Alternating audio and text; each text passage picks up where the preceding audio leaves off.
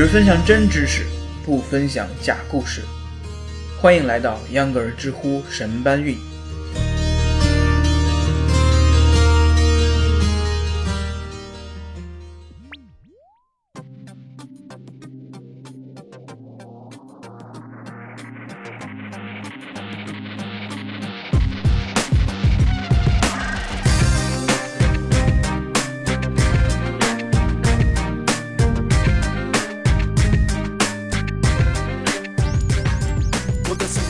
大家好，欢迎收听秧歌儿知乎神搬运。我是对白百合出轨一点也不感兴趣，却也来蹭热点、强行科普的秧歌儿。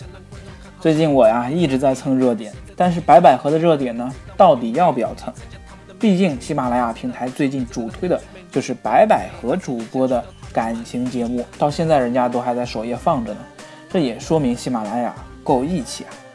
其实我这种蹭热点，明显叫做强行科普。披着蹭热点的外衣，老是想给大家聊一聊知识。今天咱们聊什么呢？那就是明星的隐私权。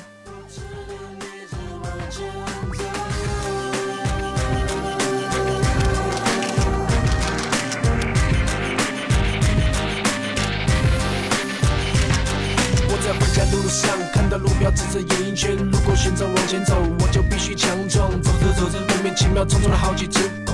我心想，我什么时候能养这么多只狗？他们叼着公狗，手里拿着长镜头，好像要对着我说说什么阴谋。不说话的狗，他说他是为了狗肉看看能不能拍我多换几根骨头。如果相爱我是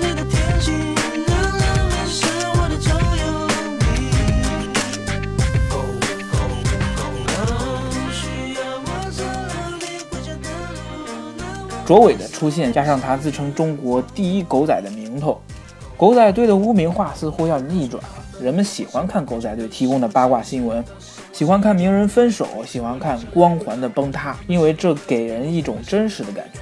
八卦新闻的出现能提振平凡人的心理，要不然一个人一点错误都不犯，他就成神成仙了，是和现代普通人的价值观相违背的。一个丑闻的爆出，相比背后可能龌龊的窥视，公众的焦点就那么多，谁会来管所谓明星的隐私呢？可是，狗仔队又不是什么检察机关，就算他们是媒体，非公共场合下的偷拍，为什么可以如此猖狂？难道真的就不违法吗？也可能一般爆出的丑闻，如果是真相，明星们只能忙于扑围观群众的火，而不是去找爆料人的茬。如果找人查的话，很可能被认为是傻瓜的危机公关。所以啊，我们现在首先要聊一聊偷拍这种东西到底违不违法呢？根据《治安管理处罚法》第四十二条第六项的规定，偷窥、偷拍、窃听、散布他人隐私的，处五日以下拘留或者五百元以下罚款；情节较重的，处五日以上十日以下拘留，可以并处五百元以下罚款。来看那些狗仔们。他们偷窥、偷拍、窃听、散布别人的，包括两性关系、婚姻关系、生育能力等隐私，一旦公开，就会给当事人带来心理压力和苦恼。对于偷拍、偷窥等形式侵犯他人隐私权的例子，最常见的就是那些狗仔队偷拍明星的私生活。针对这种偷拍盛行的情况，香港立法会已经开始讨论将偷拍、散布他人隐私列入刑事犯罪，但内地根据现行法律规定，偷拍导致他人隐私权受到侵犯的，最重的处罚也就是治安拘留，也就是我们刚才说的拘留十天，罚五百元。这与曝光名人丑闻后买卖消息和名气大增所带来的名和利，简直就是九牛一毛。违不违法？违法，但这种违法的成本基本等于零。让我想吹口哨。你，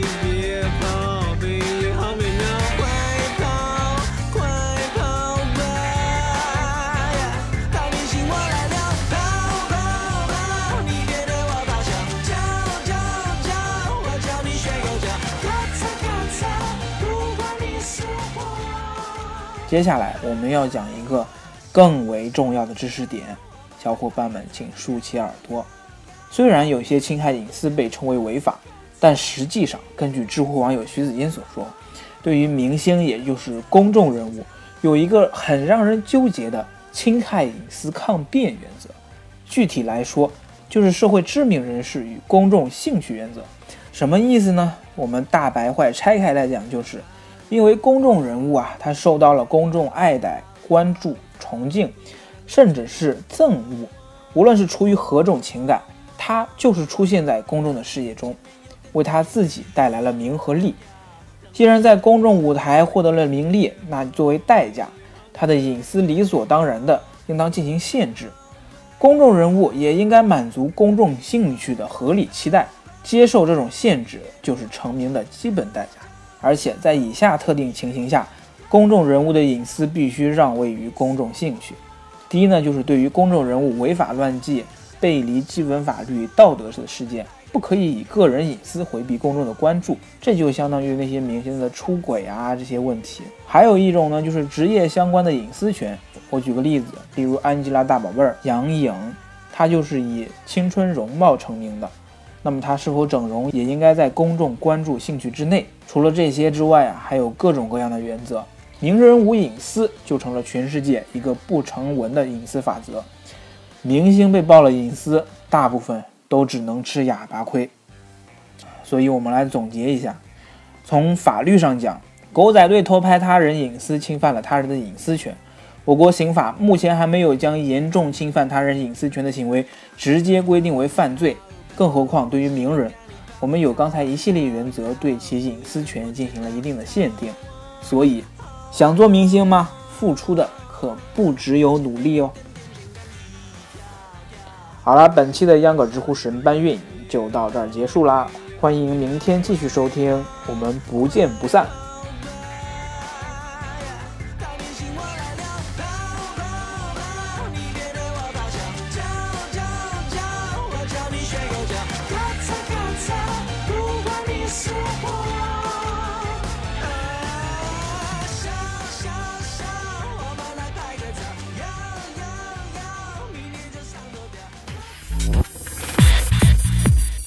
上下班路上少刷微博护眼睛，多听知识长姿势。秧歌知乎神搬运是秧歌电台的知识分享栏目，工作日每天更新。目前您可以在喜马拉雅平台上搜索栏目名称“知乎神搬运”进行收听、订阅、分享和评论。同时，该栏目也在苹果 iTunes 播客里面上架，欢迎关注。